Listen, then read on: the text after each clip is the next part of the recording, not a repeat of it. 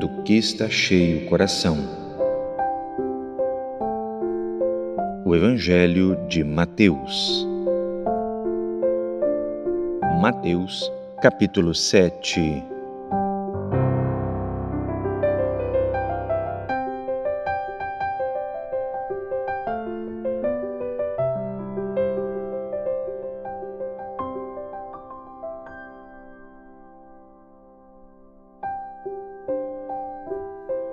Olá, estamos enchendo o coração com a palavra.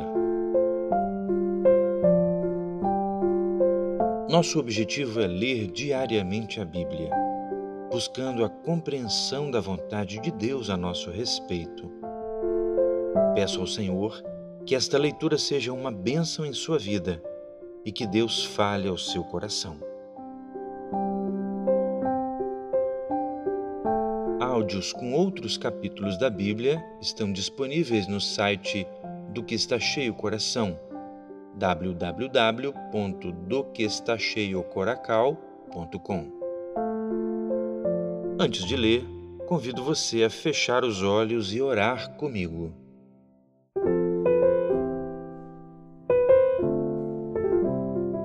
Senhor, mais uma vez clamamos pelo sangue de Jesus e colocamos diante do teu altar, Senhor, a nossa vida.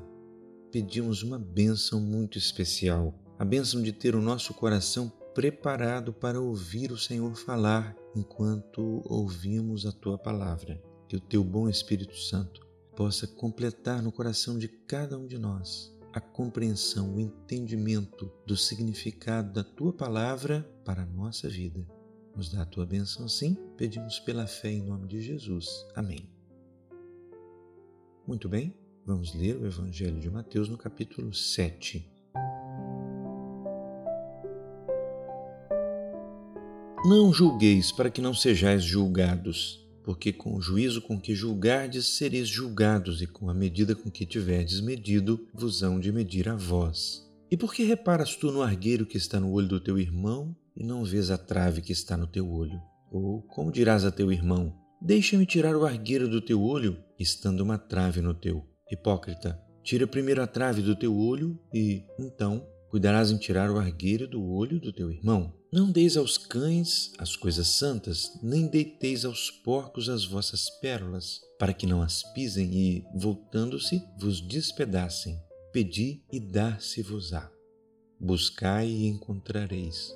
Batei e abrir-se-vos-á quero fazer um pequeno comentário aqui. Quando o próprio Deus, na pessoa de seu Filho, expõe assim as condições para dele recebermos qualquer coisa, isso dá um peso muito especial a essa afirmação do Senhor Jesus. Ele garante que tudo que pede recebe, que tudo que bate a porta se abre, que tudo que busca encontra. Por que iríamos negligenciar essa certeza? Por que não nos empenharmos na oração?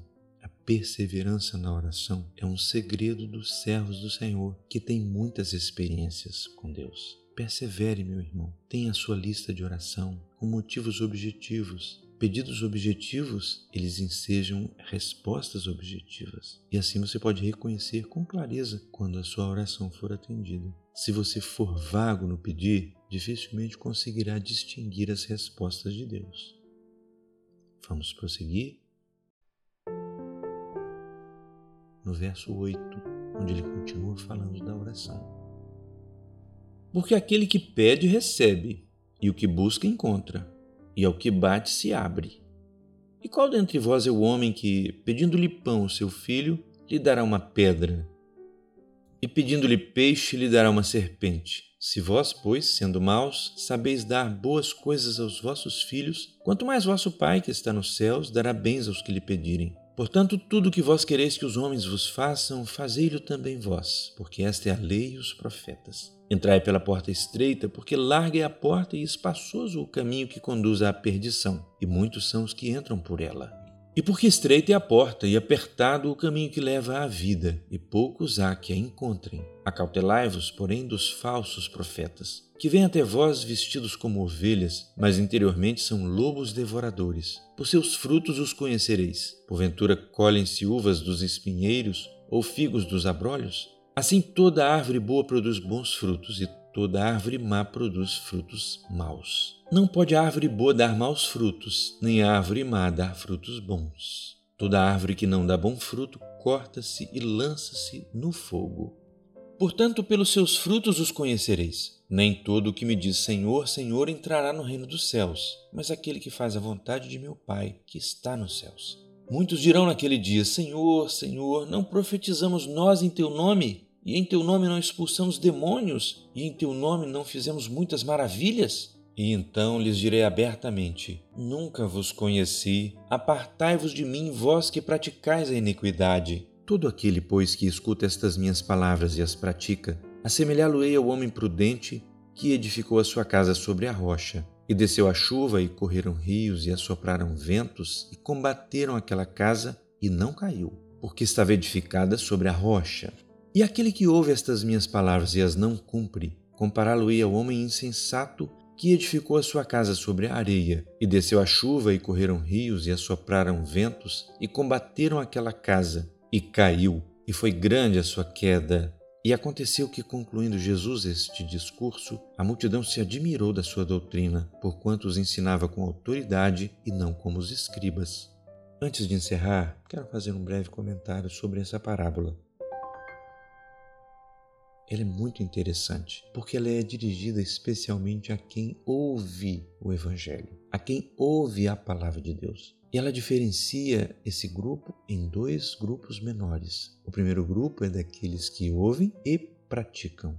O segundo grupo é daqueles que ouvem e não praticam. Portanto, a diferença entre uma casa e outra na parábola não se refere àqueles que ouvem palavra de Deus, mas os que põem ou não em prática aquilo que escutaram. Quando as duas casas estão prontas, não há nenhuma diferença externa, exterior, superficial entre ambas. Porém, a diferença fica evidente quando vêm os ventos das lutas, as chuvas de problemas, as enxurradas de complicações, as enxurradas de complicações. É nessa hora que colocar em prática a palavra de Deus fará toda a diferença na sua vida.